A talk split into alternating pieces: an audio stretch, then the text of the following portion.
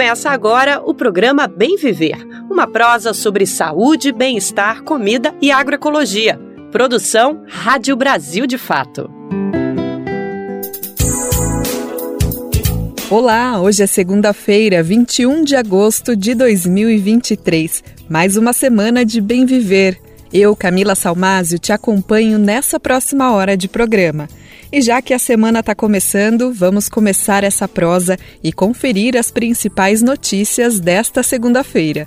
Vamos repercutir o caso da quilombola, a mãe Maria Bernadette Moreira, assassinada na semana passada na Bahia. Um acordo inédito entre Brasil e a Organização dos Estados Americanos vai proteger indígenas ameaçados no Vale do Javari, onde Dom e Bruno foram mortos. A Justiça determinou que o governo paulista volte a adotar os livros didáticos ao invés dos livros digitais. Quem fala com a gente sobre esse assunto é o pesquisador Fernando Cássio, da Universidade Federal do ABC. De acordo com ele, a medida do governo paulista mostrou a falta de compromisso com a gestão escolar democrática.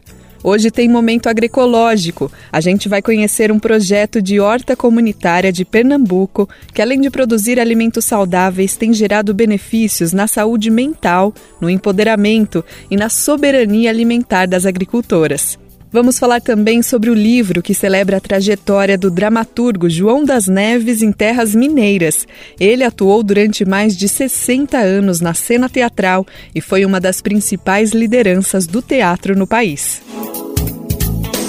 O programa vai ao ar de segunda a sexta a partir das 11 horas da manhã pela rádio e também está nas principais plataformas de podcast, no site Brasil de Fato, na aba Rádio e através de rádios parceiras. O Bem Viver é transmitido na Rádio Brasil Atual 98,9 FM na Grande São Paulo e também pela internet na nossa rádio web no site radio.brasildefato.com.br mas também dá para ouvir no seu tempo, a hora que você quiser. É só acessar o site do Brasil de Fato ou buscar o programa nas principais plataformas de podcasts e na rede de rádios parceiras que retransmitem o Bem Viver em todo o Brasil. A lista de rádios está disponível no nosso site. Já são mais de 100 emissoras fazendo a retransmissão. E se você quer entrar para essa lista, acesse radio.brasildefato.com.br e clique em Como Ser uma Rádio Parceira. Você já deve ter lido ou ouvido falar que ter contato com o meio ambiente, botar o pé na terra, andar no meio da natureza, plantar, tudo isso faz um bem enorme para a saúde, né? Mas não é só uma impressão, não. Esse é um caminho que muita gente tem buscado, inclusive em grandes cidades, seja no cultivo de plantas medicinais em pequenos espaços e também em vasos dentro de casa ou participando de coletivos que cuidam de hortas urbanas. A gente vai para o Recife, Pernambuco, conhecer a história de mulheres agricultoras da Horta das Margaridas, projeto do Movimento dos Trabalhadores Sem Teto e da ONG Fase. Essa iniciativa tem colaborado e muito na saúde mental, no empoderamento e na soberania alimentar dessas mulheres. E quem nos leva para conhecer esse projeto é o repórter Pedro Estropaçolas.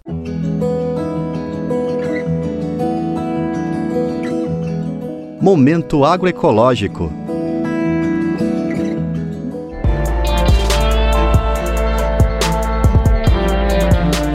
Para Cristiane, a horta Margaridas foi um refúgio para vencer a depressão e a dependência química. A abstinência da droga vinha e eu não sentia mais tanto como eu ficava em casa, né? Que eu ia para a horta, lá eu ficava conversando com as meninas e tal. E ali eu fui me esquecendo, foi, sabe, saindo. E já vai fazer três anos que eu parei de usar drogas. Eu tenho uma criança autista e a horta me ajudou muito, muito mesmo. É, o MTST ajudou a comunidade a trazer, a trazer alimentos pra gente, que aqui é uma comunidade muito carente e a gente precisa muito mesmo. Mas quando a gente mais precisou, o projeto da horta veio. E ali a gente tinha direito à cesta básica, a cesta orgânica. Ali a gente teve contato com a igualdade. São em torno de 16 mulheres que, assim como Cristiane, cuidam deste pequeno pedaço de terra no bairro do Jiquiá, zona oeste do Recife. As crianças também acompanham as mães da ocupação Aliança por Cristo. Elas brincam e até buscam folhas para a cobertura dos canteiros. Cristiane conta um pouco da transformação de sua vida a partir da horta. Eu sou agricultora. né? Eu sou dona de casa, sou mãe, sou esposa, mas eu também sou agricultora. Eu gosto de plantar o meu coentro no meu quintal, eu gosto de ter uma cebolinha e assim, é muito bom, muito bom mesmo. Muito bom mesmo. Eu queria que as pessoas soubessem a importância da alimentação saudável. Né? Porque aqui a gente planta o coentro não tem agrotóxico.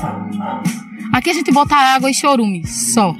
E ele cresce, a gente coloca na comida, fica muito mais gostoso. Então, assim, espero que esse, esses projetos não acabem nunca. A horta comunitária da Ocupação Aliança com Cristo é mantida graças a uma parceria entre o Movimento dos Trabalhadores Sem Teto e a ONG Fase, e se insere dentro do projeto Agricultura Urbana, produzindo comida de verdade e gerando qualidade de vida. O projeto é realizado por três organizações. Além da fase, participam o Centro Sabiá de Agroecologia e a Casa da Mulher do Nordeste. A iniciativa é fruto de uma emenda parlamentar do deputado federal Túlio Gadelha, da Rede Sustentabilidade, como explica a assessora técnica do projeto Sara Vidal. A horta também é, é osso das mulheres, né? É um, é um lugar de terapia. Até porque essas hortas, essas hortas que a gente trabalha, elas surgem no período da pandemia, né? Do Covid-19.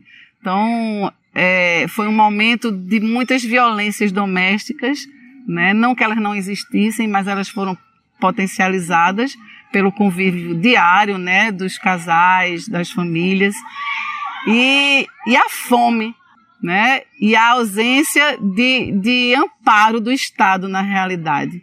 Então, a fase junto com outras organizações, junto com o MTST, eles trazem essa, é, a partir também, né, de uma pauta dos movimentos a ocupação Aliança com Cristo se formou em 2015 em uma área devoluta da União. Atualmente, mais de 300 famílias vivem no local, mesmo com a ameaça constante de remoção pelo avanço da especulação imobiliária. Sara Vidal explica que as hortas surgem como mais uma ferramenta de luta para as famílias. O desafio cotidiano das moradias, das ocupações, é vivido na horta, né? as carências, podemos dizer, e que são é, motivos de lutas e de incidência política, porque a horta é um espaço né, de incidir politicamente na cidade, ocupando espaços né, devolutos, que não tem, é, que, que não tem uso social, né, se ocupa para produzir alimentos, alimentos saudáveis que complementam, né, a, a, segurança alimentar das mulheres e das famílias, das suas famílias é, nesses territórios. E Cristiane reforça o significado do empoderamento feminino conquistado a partir do projeto. Empoderamento feminino não é você ser feminista odiar homem, não. Empoderamento feminino é você fazer com as suas mãos. É você olhar, peraí, eu sei, eu posso, eu faço. E a gente aprendeu que é, a gente, quando a gente planta, a gente colhe. Eu entrei em depressão, usei muita droga, muita mesmo. E hoje eu olho assim e eu digo, meu Deus, né? A, a, a vida é tão boa, tão bonita. E por que eu tava tentando destruir a minha vida desse jeito? A horta ensina, né? A horta ensina que você é especial. E a gente olha, a gente vê que é verdade. De São Paulo, da Rádio Brasil de Fato, Pedro Estropaçolas.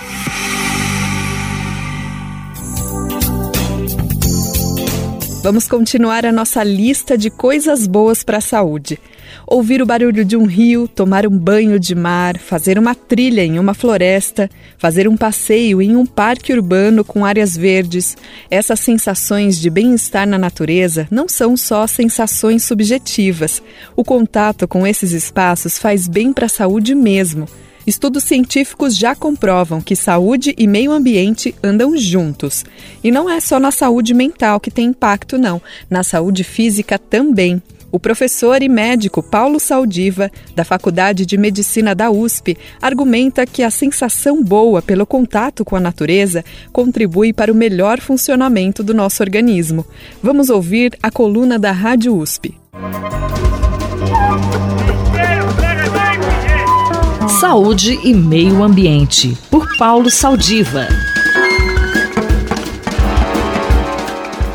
Uma pergunta que eu lhes ponho nesse momento é: nós nos sentimos melhor? Né? Quantos de nós nos sentimos melhor quando estamos num ambiente em contato com a natureza?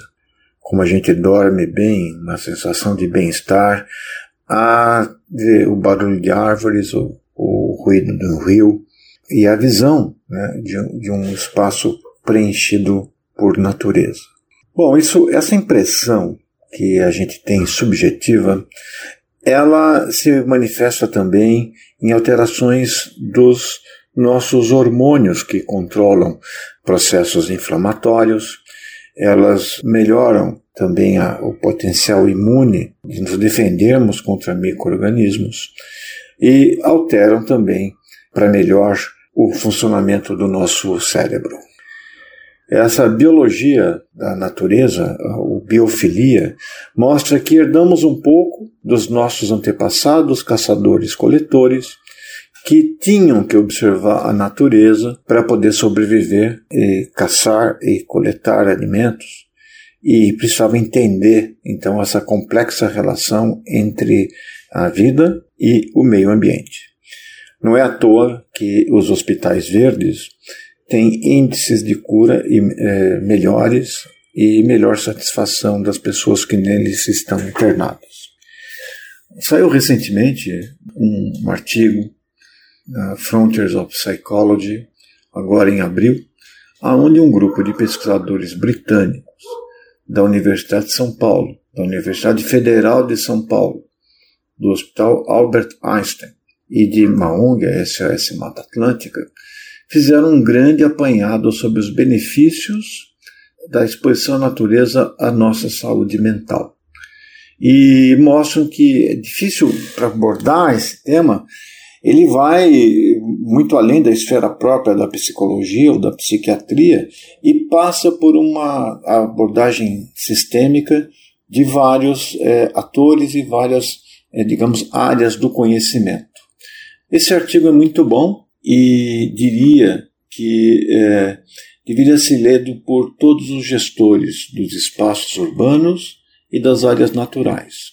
A preservação dos nossos ecossistemas, eles estão dentro de um conceito chamado de saúde única ou saúde planetária, aonde, como sempre estivemos, é tornado evidente que temos uma ligação intrínseca, atávica e, inclusive, de saúde com o meio ambiente natural. Professor, qual é a sua dica para podermos recuperar nossa qualidade de vida? Vamos recuperar o que perdemos, essa é mensagem que talvez é, a gente possa deixar, e para isso nós vamos mostrar que é, dependemos de uma para viver melhor e para sair dessa angústia e dessas atribulações que hoje todos nós passamos, é importante que tenhamos uma natureza preservada, seja ela natural ou recomposta dos nossos ambientes urbanos. Muito obrigado e até a próxima oportunidade. Saúde e Meio Ambiente, por Paulo Saldiva.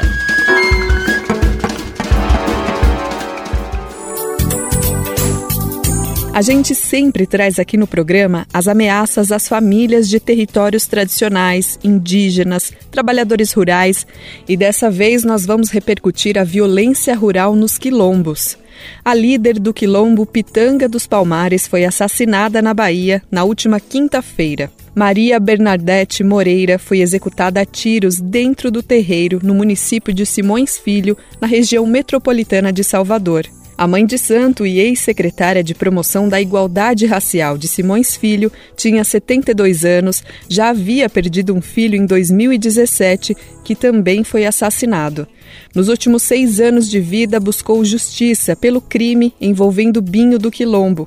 Mãe Bernadette nunca deixou de lutar pelos direitos das comunidades quilombolas e fazer resistência às ameaças constantes que recebia. Em um projeto do Instituto Socioambiental e da Coordenação Nacional de Articulação das Comunidades Negras Rurais Quilombolas, ela falou sobre essa luta por justiça.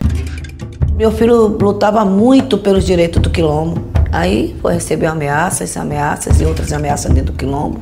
Veio aqui acontecer isso. Mas ele derramou sangue, esse sangue de quilombola, sangue de vitória. O mesmo sangue que Zumbi do Palmar largou pelo povo dele. Ser quilombola é, faz parte da nossa ancestralidade, da nossa cultura. E nós queremos nossa liberdade, nossos direitos. E daí por diante ter paz nas nossas comunidades quilombolas. Que Deus e Xangô, que é o homem da justiça, eles peguem na carneta e respeitem a nossa ancestralidade. Muita resistência, meu filho. Para hoje eu estar aqui com essa cara aqui, olhando para todos vocês, pedindo força a Deus, é muita resistência.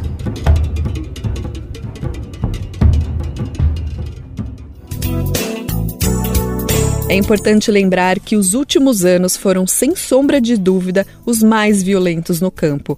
O relatório anual da Comissão Pastoral da Terra, divulgado neste ano, aponta o crescimento de assassinatos, que subiram 30% em relação a 2021 e 123% na comparação com 2020.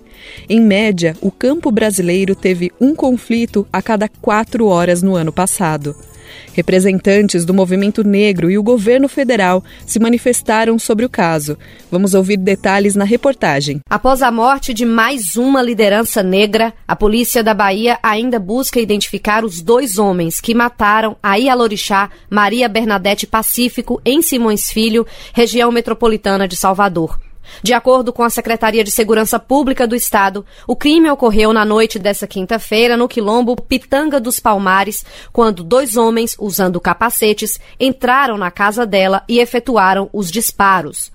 Momentos após o crime, um familiar dela, de nome preservado por segurança, chegou a enviar mensagens de áudio para pessoas conhecidas pedindo ajuda. Gente, pelo amor de Deus, quem puder vir para cá dar um apoio, ficar aqui, por favor, vem, entendeu? Minha avó tá aqui executada em cima do sofá. Eu só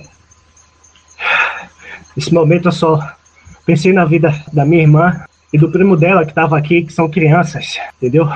Por favor, venham para cá. Quem puder vir, liguem para a polícia. Mãe Bernadette era uma liderança na luta por direitos. E a morte dela é considerada uma perda irreparável para a ativista do movimento de mulheres negras da Bahia e do Nordeste, Valdecir Nascimento. Segundo ela, trata-se de um crime de ódio e o caso precisa ser investigado na esfera federal, já que mãe Bernadette sofria ameaças e perseguições. Mãe Alorixá, e mais que isso, uma liderança quilombola que sempre esteve na frente da luta pela garantia do território, pela melhoria das condições de moradia, de qualidade de vida da comunidade quilombola que ela liderava. Mãe Bernadette vem sofrendo ameaças e perseguições e perdas irreparáveis há muitos anos. É público a situação que ela sempre enfrentou. Todos tinham conhecimento dessa situação, como é que alguém que está sob proteção é assassinado dessa forma brutal. O assassinato de Mãe Bernadette é uma perda incalculável.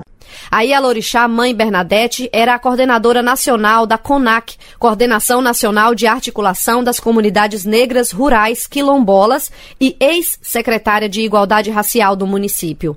Após o assassinato, a entidade manifestou pesar pela perda e lembrou a dedicação de Mãe Bernadette à preservação da cultura, da espiritualidade e da história de seu povo. A entidade espera que a memória dela continue a inspirar novas gerações por um mundo onde todas as vozes sejam ouvidas, cultura e religiões respeitadas. A ministra da Igualdade Racial, Aniele Franco, disse que a pasta enviou, junto com o Ministério de Direitos Humanos, uma comitiva para uma reunião presencial com os órgãos do Estado da Bahia e para atendimento às vítimas e familiares. Ela lamenta a morte de mais uma liderança negra quilombola. É com muita, muita tristeza que a gente recebe essa notícia desse assassinato que eu prefiro categorizar como inadmissível da mãe Bernadette, essa liderança, essa mulher de luta, essa mulher que estava sempre ali à frente do seu tempo, lutando pelo seu território, pelas suas raízes, inclusive pelo filho dela. A pasta da Igualdade Racial informou ainda que vai convocar uma reunião extraordinária do GT de enfrentamento ao racismo religioso, para que providências sejam tomadas pelos ministérios. Há seis anos também foi assassinado o filho de mãe Bernadette, também liderança quilombola, Flávio Pacífico dos Santos, o Binho do Quilombo. Segundo a CONAC, Coordenação Nacional de Articulação das Comunidades Negras Rurais Quilombolas, o caso, como o de tantas outras lideranças quilombolas, continua sem resposta e sem justiça. De acordo com o mapa de conflitos da Fiocruz, o quilombo Pitanga dos Palmares, que fica a menos de 50 quilômetros de Salvador, vive conflitos a partir de diversos pontos. Ação de governos, construções e explorações que ferem o regime tradicional de uso e ocupação do território. A Secretaria de Segurança Pública da Bahia busca identificar os envolvidos no crime e pede que quem tiver informação faça a denúncia anônima no telefone 181. Nas redes sociais, o governador da Bahia, Jerônimo Rodrigues, relatou indignação pelo ocorrido e que determinou firmeza nas investigações. O presidente Lula manifestou pesar e preocupação e disse que o governo aguarda uma investigação rigorosa. Há cerca de dois meses, a CONAC coordenou em Brasília o segundo Encontro Nacional de Mulheres Quilombolas. Entre elas, esteve mãe Bernadette, que recorreu à ancestralidade para levar uma mensagem de paz às participantes.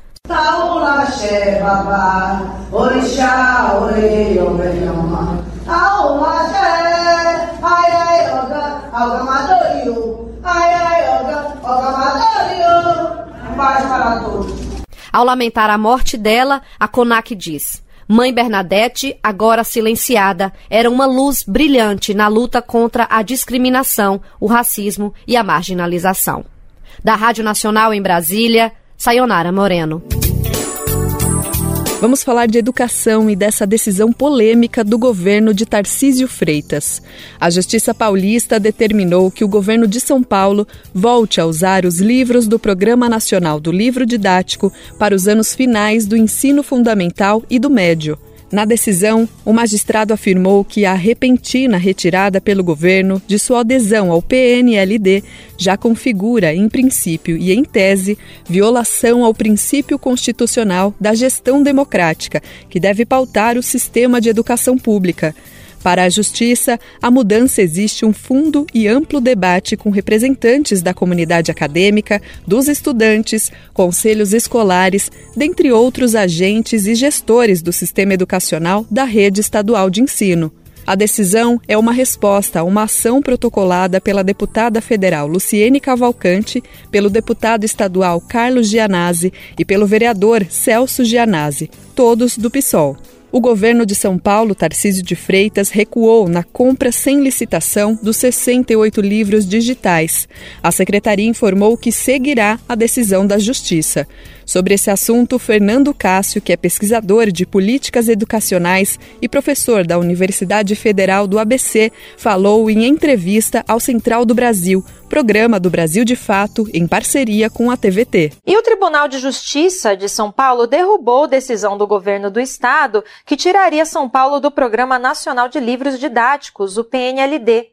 No início deste mês de agosto, o secretário de Educação, Renato Feder, anunciou que abriria mão de 10 milhões de exemplares de livros do PNLD e que também não compraria livros novos para o ano de 2024. A proposta, então, seria oferecer conteúdos digitalizados aos alunos. Para falar sobre esse assunto, eu converso agora com Fernando Cássio, professor do Centro de Ciências Naturais e Humanas da Universidade Federal da ABC. Vamos falar desse assunto então, né, Fernando? A mudança caiu e foi por decisão judicial. Você acha que foi resultado de mobilização, né? Teve muita contestação dessa decisão de professores, de entidades ligadas à educação. É, eu queria saber o que você acha, né? Qual a importância do recuo nessa decisão?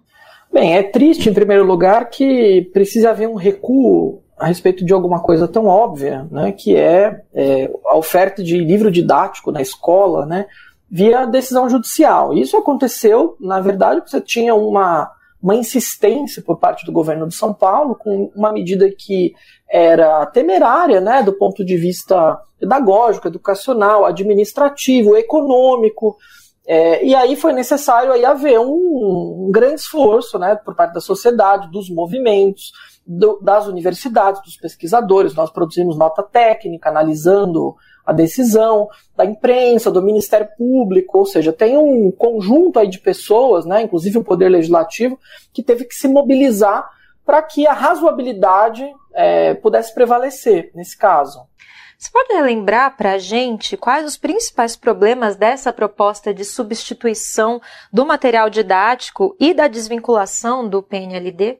Bem, o governo de São Paulo ele tem adotado uma tendência, né, nos últimos meses aí, de anunciar, fazer anúncios diversos, né, sempre com o objetivo de justificar aquisições de equipamentos eletrônicos, né. Tem inclusive uma investigação relacionada a conflito de interesse do secretário, porque ele próprio é sócio de uma empresa que vende equipamentos eletrônicos para o governo de São Paulo. E uma dessas decisões foi isso, de não aderir ao Programa Nacional do Livro Didático que é um programa que existe com este nome há 40 anos e que produz livros didáticos com, de alta qualidade, com processos rigorosos de avaliação, né?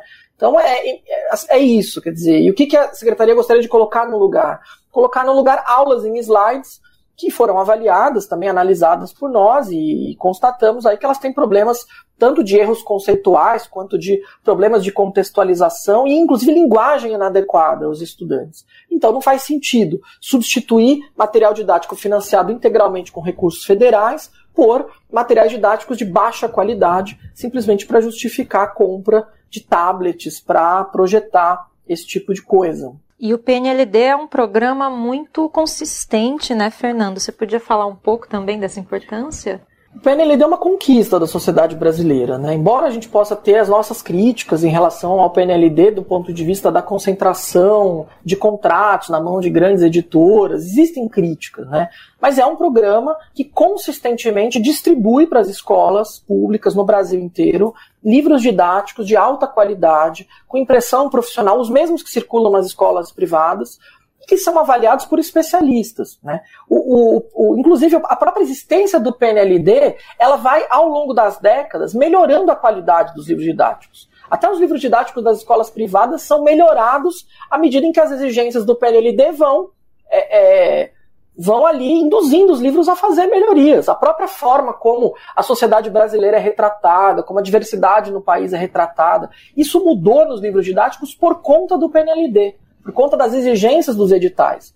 Então é inadmissível que um secretário de educação, que é um administrador de empresas e não é um especialista em educação, é, tenha aí a, a, arrogância de dizer né, publicamente que os livros do PNLD são superficiais, enquanto que slides, aulas em slides para crianças de 6 anos de idade, em ciclo de alfabetização, é uma coisa aceitável. Né? Não é aceitável reduzir o acesso a recursos didático-pedagógicos é, não traz nenhum tipo de benefício para a educação.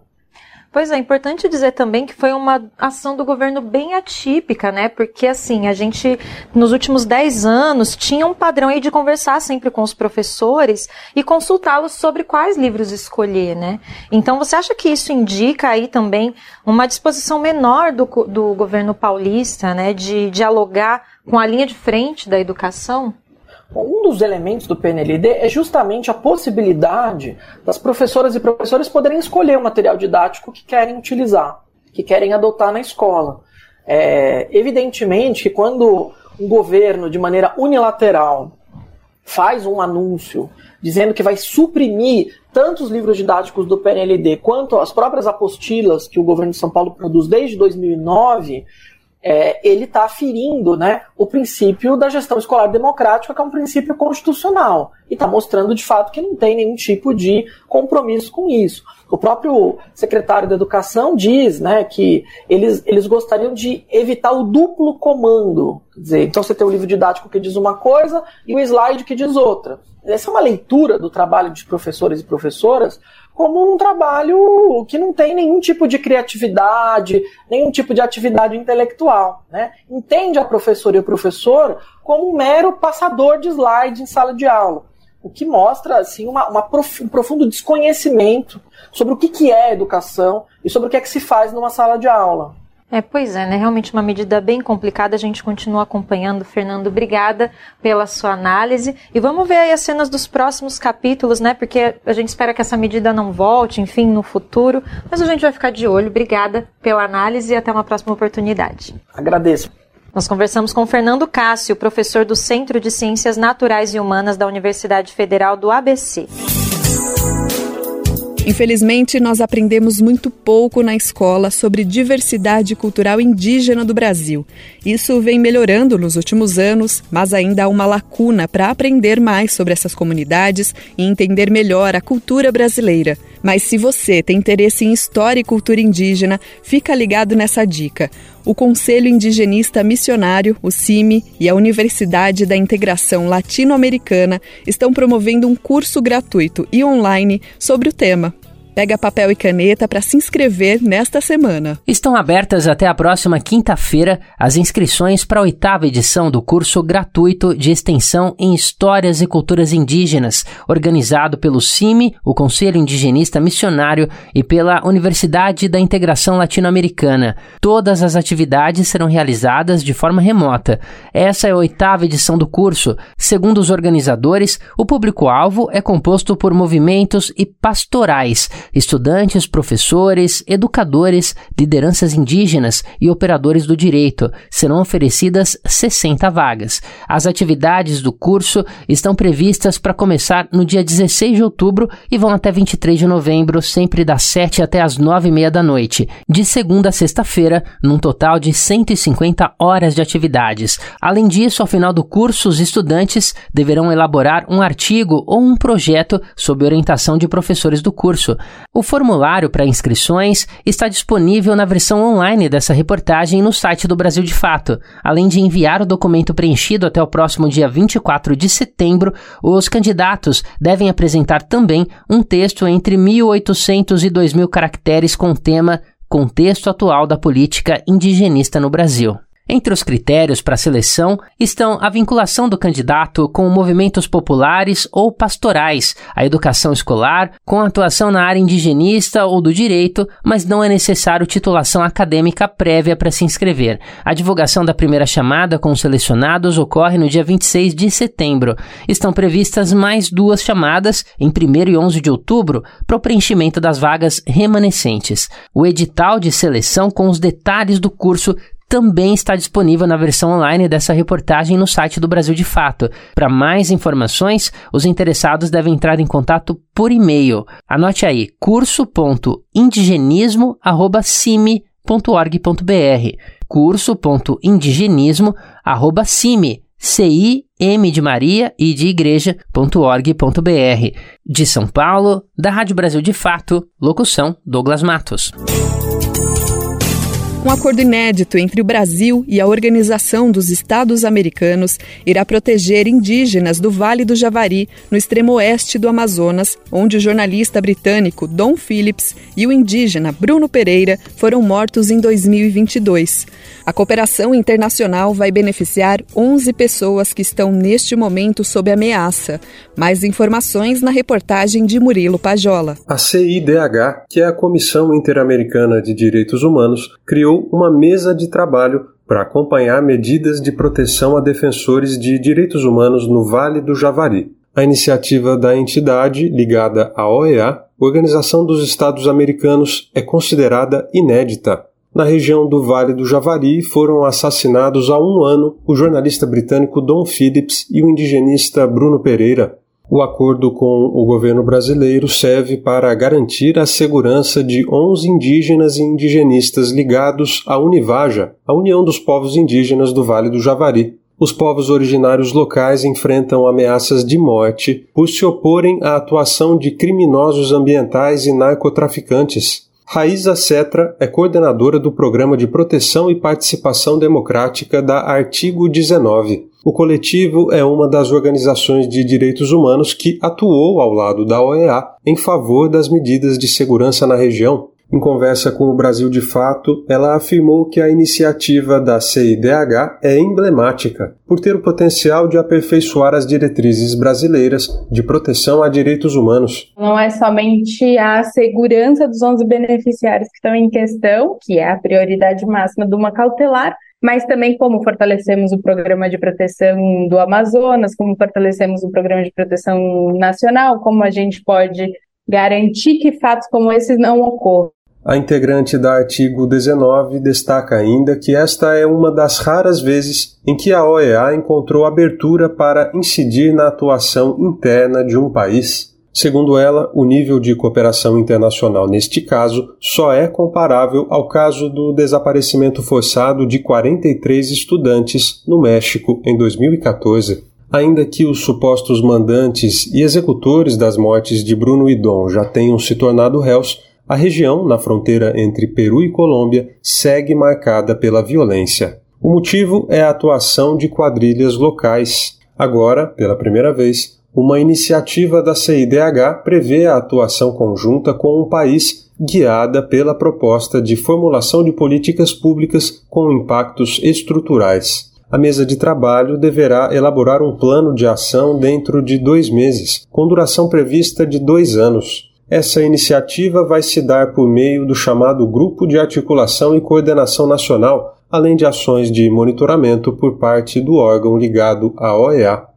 A disposição do Brasil em cooperar com a OEA no caso do Vale do Javari ocorre após uma guinada política decorrida das últimas eleições presidenciais. Sob Jair Bolsonaro, o governo brasileiro chegou a atacar a credibilidade de Bruno e Dom após as mortes. Com Lula, o país reforçou a segurança na região e criou um grupo de trabalho interministerial para combater a criminalidade. Bruno Pereira e Dom Phillips foram assassinados a tiros em junho de 2022 no rio Itaquaí, que liga a terra indígena Vale do Javari à cidade de Atalaia do Norte, no Amazonas. Indigenista licenciado da FUNAI, Pereira liderava o monitoramento ambiental a serviço da Univaja. Phillips, que acompanhava o indigenista, escrevia um livro-reportagem intitulado Como Salvar a Amazônia. As investigações da Polícia Federal confirmaram as suspeitas dos indígenas da região de que o mandante das mortes era Rubem Dário da Silva Vilar, conhecido como Colômbia. Ele é um suposto operador da pesca ilegal de pirarucu e suspeito de narcotráfico. O peixe de alto valor comercial é retirado de forma clandestina da terra indígena, área protegida por lei onde a pesca comercial é proibida. Rubem Dário está preso. O duplo homicídio deu notoriedade à atuação articulada entre crime ambiental e tráfico de drogas nas divisas do Amazonas com Peru e Colômbia. Ao mesmo tempo, o caso expôs a fragilidade dos mecanismos de proteção a pessoas que lutam por direitos humanos na Amazônia. O Brasil, de fato, revelou em setembro do ano passado que Rubem Dário, o Colômbia, mantinha negócios ilegais no Vale do Javari. A reportagem foi até o rio Javari, na fronteira com o Peru, Lá encontrou em funcionamento uma das embarcações pertencentes a ele, onde supostamente ocorria a compra e venda de peixes extraídos ilegalmente da terra indígena. Indígenas da região disseram que um dos filhos de Colômbia continuava ameaçando os opositores da atividade ilegal. A defesa de Colômbia nega que ele tenha envolvimento com pesca ilegal, narcotráfico ou com os assassinatos de Bruno e Dom. De Lábrea, no Amazonas, da Rádio Brasil de Fato, Murilo Pajola. Vamos falar de leitura e legado um livro que celebra a trajetória do dramaturgo João das Neves. Ao conhecer a história deste homem, parece difícil reunir tantas contribuições para a arte e para a política brasileira em uma única publicação. Mas seus idealizadores, o jornalista João Paulo Cunha, a jornalista Ludmila Ribeiro e a cantora Tiane, se aprofundaram nos 25 anos em que o artista viveu em Minas Gerais e mostrou a importância de descentralizar a produção artística no país. A repórter Nara Lacerda conversou com Tiane para saber mais como foi a produção da obra e um pouco mais da trajetória de Das Neves, que se mistura com a história do teatro brasileiro. A gente vai conversar agora com a cantora e escritora Titane, de Minas Gerais. É uma personalidade da nossa arte, eu diria, também trabalha com teatro e faz parte de uma geração que conseguiu, eu acho que a gente pode quase dizer pela primeira vez no Brasil, em grande quantidade, não precisar ir para o Rio, eixo São Paulo, para se consolidar.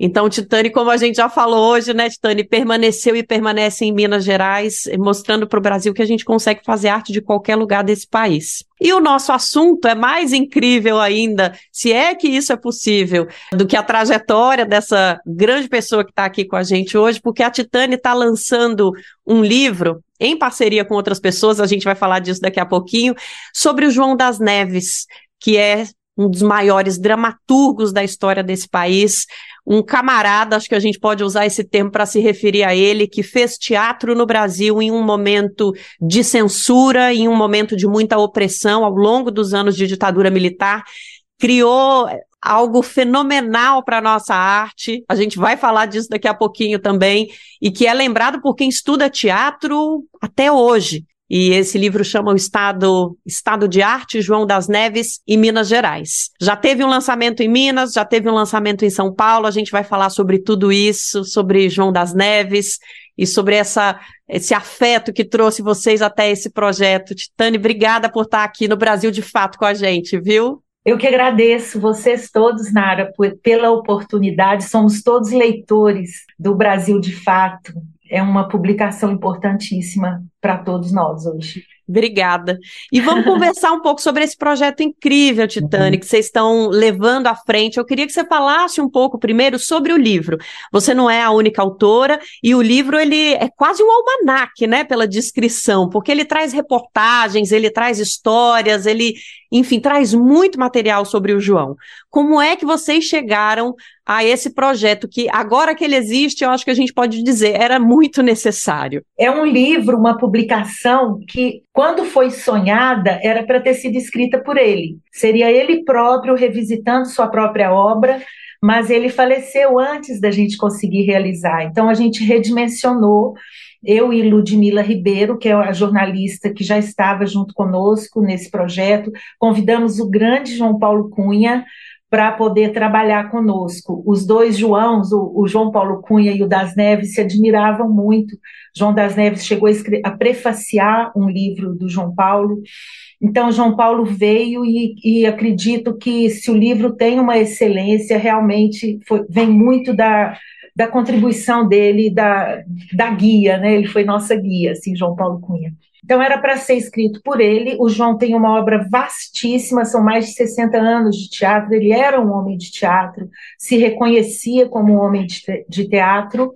Então, esse livro ele faz um recorte muito claro, que são as obras que João é, criou, né, o que ele montou em Minas Gerais. É um período muito longo que ele viveu aqui, foram 25 anos, mas um período em que ele produziu no país todo também mas o livro trata desse recorte de Minas Gerais. Então a gente tem uma primeira, o livro ele é aberto com uma biografia, um perfil biográfico bem completo do João, feito por duas historiadoras, a Natália Batista e a Miriam Hermeto, que passaram horas conversando com o João durante muitos dias elas são historiadoras que se dedicam à história oral, à história do teatro, então elas tinham já e têm ainda, está inclusive disponibilizado, uma série de entrevistas com ele. Então elas fizeram um perfil biográfico, a seguir vem 12 reportagens, a gente chama de reportagens, mas é a ideia da reportagem cultural que João Paulo é, imagina, né?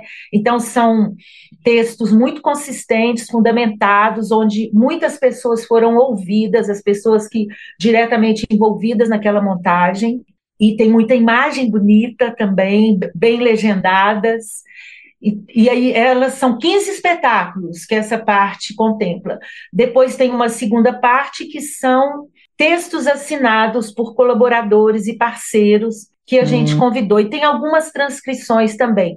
Uma transcrição muito importante, por exemplo, é de, um texto assinado pelo João Paulo Cunha para o Brasil de Fato, quando João das Neves foi homenageado pelo Itaú Cultural. O Itaú recuperou o acervo dele, foi feita uma ocupação na, ali na sede, né, na Paulista, na sede da instituição, e João Paulo Cunha escreve maravilhosamente sobre essa situação e sobre o João para o Brasil de Fato. Esse texto, por exemplo, está transcrito.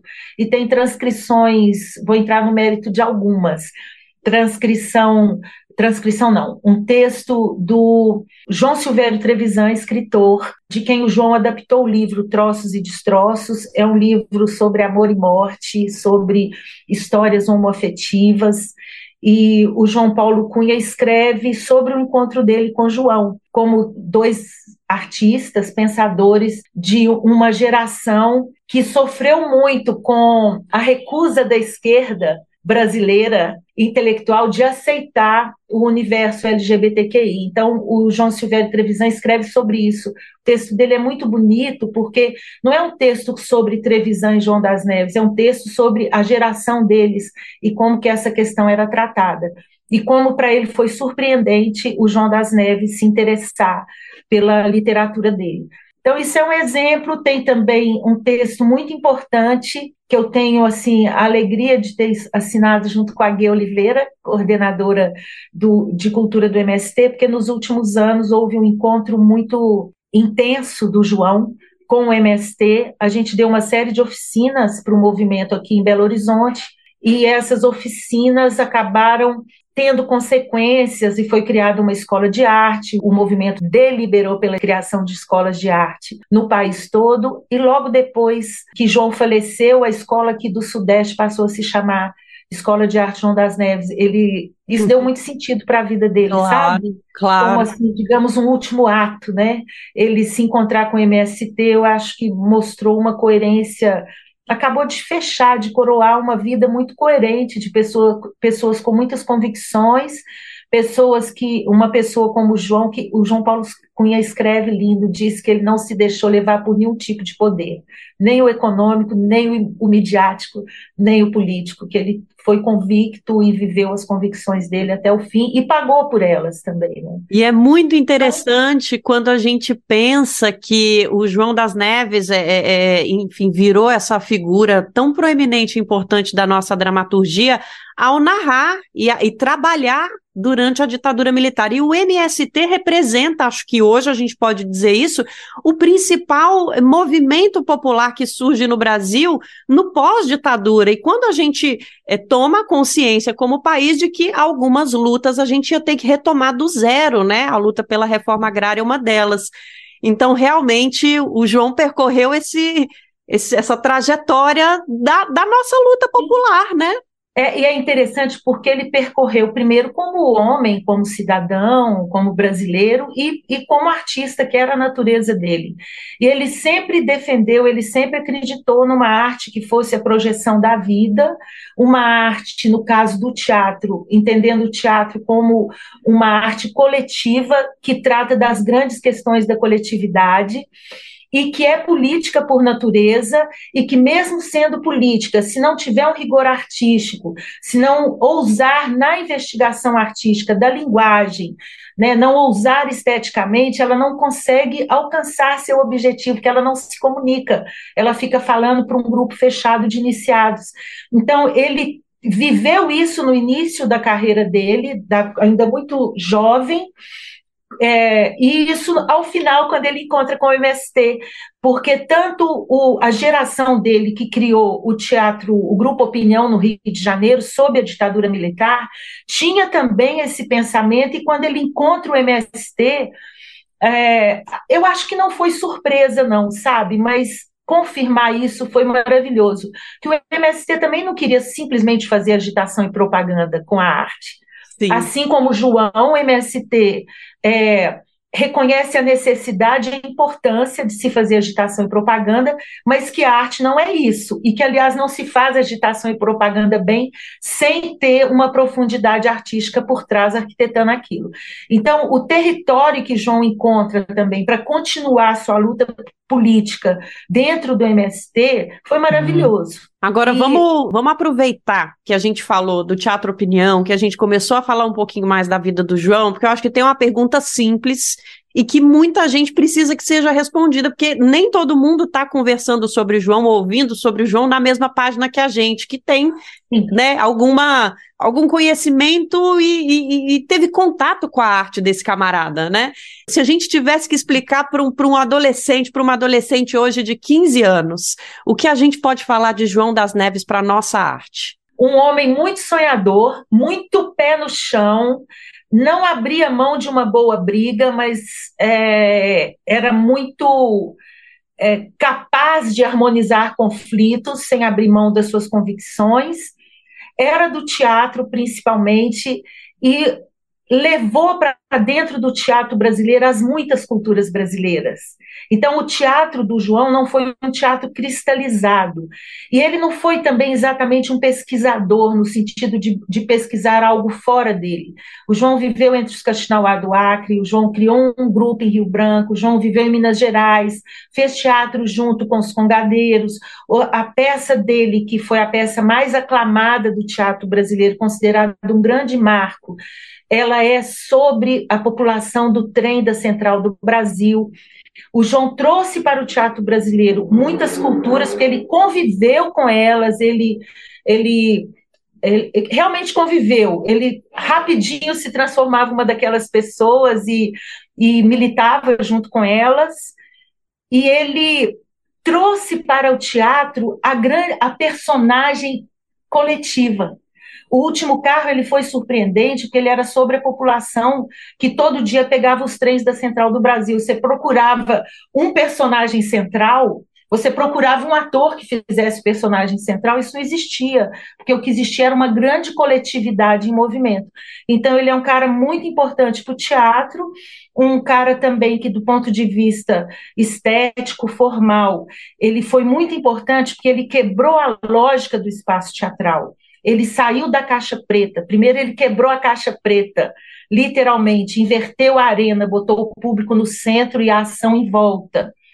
Então, ele, até o final dele, e esse livro pega muito essa parte da, da, da reinvenção de espaço teatral que ele fez, porque a chegada dele em Minas Gerais ela marca o período em que ele começa a fazer espetáculos para espaços específicos Sim. e a reinventar a escrita teatral e a relação do público com a, o ator. Né? Então, ele faz teatro em parques, em túneis abandonados, é, em pedreiras, em casarões. E é, é, bacana porque ele tira todo mundo do lugar, mas as peças eram sempre muito populares. Primeiras Histórias chegou a reunir 3 mil pessoas numa noite e não tinha uma amplificação de som por causa do trabalho. Ele sempre uhum. pesquisou muita simultaneidade de acontecimentos dentro uhum. do teatro. Né, as polifonias, o, o deslocamento do público. Na verdade, tudo isso são coisas da cultura brasileira, das manifestações populares brasileiras que ele absorveu. Ele é muito identificado com a cultura popular, mas não é apenas porque tem máscaras no teatro dele, tem boizinho, tem tambor, não é por isso, é porque as grandes lógicas das nossas manifestações populares, ou seja, todas as pessoas como protagonistas, né? Todo coletivo é protagonista. E, e, começou a fazer teatro, gente, marcado pela ditadura militar. Isso é uma marca na produção teatral dele. Olha, gente, se essa conversa emocionada e, ah. enfim, que, que traz tanto um, um pouco do nosso passado, mas completamente adequado ao nosso presente, não te convenceu a conferir o livro, eu, eu deixo. E olha, inclusive, faço uma ressalva aqui. Eu falei almanac lá atrás, tem muita gente que usa no sentido pejorativo, mas a gente está falando aqui no sentido da diversidade, da acessibilidade. É uma enciclopédia Sim. mesmo, tem, tem, tem muita coisa da história do João para ser lida, é. para ser vista Esse também é um, nas imagens. O que está no livro é um pequeno capítulo, mas eu, você pode ler o que mais te interessar, você vai ler o capítulo do Troço e Destroço, você vai ler do Primeiras Histórias, ou então você vai ler lá de Araçuaí, que ele teve fazendo teatro com o pessoal de lá, a, sobre a Lira Marques, a artesã. Então, é um livro para quem ama a arte, para quem pensa a vida através da arte também, e que quer entrar no meandro da coisa, né? no que, já que não podemos ver os espetáculos hoje, porque o teatro é efêmero, né? Ele está a lembrança do que aconteceu, a, as conversas sobre o que João produziu e alguns pequenos textos dele sobre esses trabalhos estão nesse livro. E tem imagens bem reveladoras também, eu acho, são bem intrigantes. Titane, vamos fazer um convite, então, para as pessoas saberem como acessar o livro. É enfim, a gente falou muito de coletividade durante a entrevista. É um trabalho coletivo, não, não tem outro termo, e acho que com muito orgulho, né? Então, convido as pessoas a conhecerem a obra, por favor. A publicação é um livro lindo chamado Estado de Arte, João das Neves e Minas Gerais, e você pode comprar através do site do, da editora Aquilombo. O endereço é www.aquilombo.com.br. Aquilombo escreve igual fala. Titane, obrigada. Obrigada muito demais. Obrigada. Um abraço muito grande para você, um, um abraço para todos do Brasil de fato, um abraço muito grande para quem está nos ouvindo. Somos todos camaradas, temos que seguir juntas, não vamos deixar a peteca cair, vamos segurar a onda e vamos firmes com convicção, porque a natureza humana é linda e Sem ela dúvida. precisa sobreviver na beleza dela. Sem dúvida. Obrigada, Titane. Obrigada você que ficou com a gente até agora, ouviu a nossa conversa. Vai procurar sobre a vida do João das Neves. Vale muito a pena a gente entrar em contato com tudo de incrível que esse país consegue produzir e com o legado dessa, desse grande camarada. Valeu demais. E aqui de São Paulo, da Rádio Brasil de Fato, muito emocionada, Nara Lacerda. Antes de terminar o programa, vamos falar de bagagem. Quando você vai viajar, você faz uma mala de qualquer jeito, tipo para qualquer situação, tempo quente, frio, roupa de banho, ou a sua é daquelas bagagens que tem só o mínimo, bem básico mesmo. É, bagagem de mão, mala, mochila, bolsa, precisa levar sapato, tênis, escova de dente, carregador de celular, enfim, parece que a casa inteira da gente tem que caber em alguns quilos de bagagem, né? Pois é, organizar a bagagem é sempre um desafio, mas essa tarefa, que parece um tanto maçante e confusa, se transformou em um belo caos na cabeça do geógrafo Moser Benedito. Vamos ouvir. Colunistas Brasil de Fato com Moza Benedito, escritor, geógrafo e contador de causos. Muita gente diz que quando se aposentar vai passar o resto da vida viajando mas só conhecia um cara que falava isso e cumpriu, Marinho, professor de matemática da rede estadual de São Paulo. Separado e sem filhos, ele tinha poucas despesas. Antes mesmo da aposentadoria, fiz várias viagens com ele e outros amigos e gastávamos pouco. Às vezes conseguíamos carona em caminhões e sempre nos hospedávamos em hotéis bem baratinhos. No Nordeste, região preferida para as nossas viagens, a gente se hospedava em hotéis com quartos para 10 pessoas ou mais, dormindo em rede. E se a gente levasse a rede, pagava menos. Nas suas viagens de aposentado, ele manteve um hábito raro, mandar cartões postais. Em cada lugar que ia, comprava uns cartões, ia a um boteco e passava horas ali, bebendo cerveja e escrevendo nos cartões para os amigos. Descrevia o lugar em que estava e filosofava um pouco. Ele ia de avião até uma capital qualquer e dali seguia cada vez no rumo. Nessa fase de aposentado, suas viagens duravam meses. Ele levava uma mochila pequenininha, leve, uma bermuda, um calção, umas duas camisetas, cuecas e material de higiene pessoal. Naquele calor não precisava de roupas quentes, andava sempre com bermuda, camiseta e sandália. E quando mandava lavar a roupa, ela ficava pronta no mesmo dia, então não tinha problema. Uma vez fui passar uns dias na Baía da Traição, cidade pequena do litoral paraibano, e tive que sair de São Paulo encapotado para pegar o avião para João Pessoa. Era julho e fazia um frio lascado. Troquei de roupa em João Pessoa e continuei uma Baía da Traição levando na mochila aquela roupa pesada, além das leves que usaria lá. No dia seguinte chegou o Marinho, com a bagagem de sempre, uma mochila com quase nada.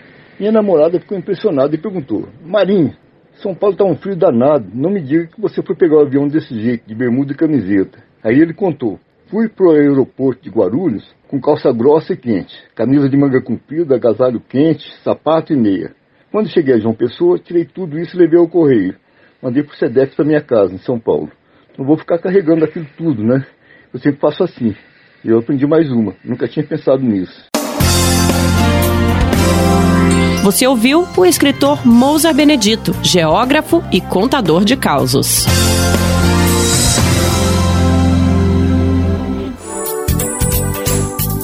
Chegamos ao fim de mais um Bem Viver. Muito obrigada pela sua companhia. A gente se fala e se ouve de novo amanhã, nesse mesmo horário, a partir das 11 horas da manhã. E lembrando que você pode nos ouvir na Rádio Brasil Atual, 98,9 FM na Grande São Paulo, ou pelo site radio.brasildefato.com.br. O programa vai ao ar em diversas rádios pelo país. A lista completa de emissoras que retransmitem o nosso Bem Viver você vai encontrar encontrar no nosso site, na matéria de divulgação diária do nosso programa. E aproveitamos para agradecer todas essas rádios e esses veículos por estarem com a gente. O Bem Viver também fica disponível como podcast no Spotify, Deezer, iTunes e Google Podcasts. Este programa teve apresentação de Camila Salmásio e roteiro de Annelise Moreira. Edição e produção Daniel Lamir e Douglas Matos. Trabalhos técnicos de André Paroche, Adilson Oliveira e Lua Gattinone. Coordenação de Rádio e TV, Monize Ravena. Direção de programas de áudio, Camila Salmásio. Direção executiva, Nina Fidelis. Apoio, Equipe de Jornalismo do Brasil de Fato. Você ouviu o programa Bem Viver, uma prosa sobre saúde, bem-estar, comida e agroecologia. Produção Rádio Brasil de Fato.